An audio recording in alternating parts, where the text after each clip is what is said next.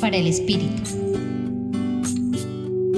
El Evangelio de hoy según San Juan, capítulo 1, versículos 47 al 51, revive un encuentro que tuvo Jesús con Natanael, uno de los primeros apóstoles que se unió a Jesús, dejándolo todo para predicar la buena noticia.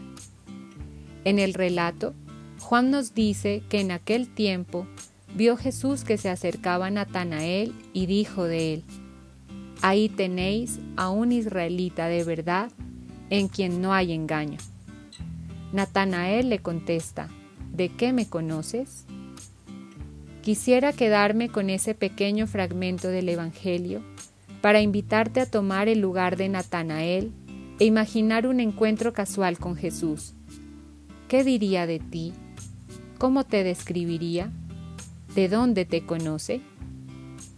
Responder estas preguntas puede llevarte a reconocer que Dios te ve primero, te ama primero y te llama por tu nombre porque conoce quién eres realmente.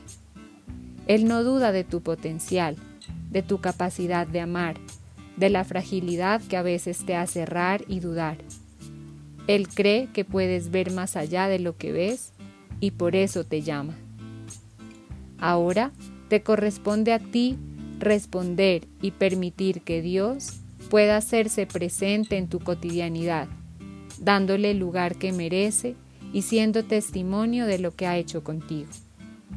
Acompañó tu reflexión hoy Marcela Caicedo Vela del Centro Pastoral San Francisco Javier de la Pontificia Universidad Javeriana.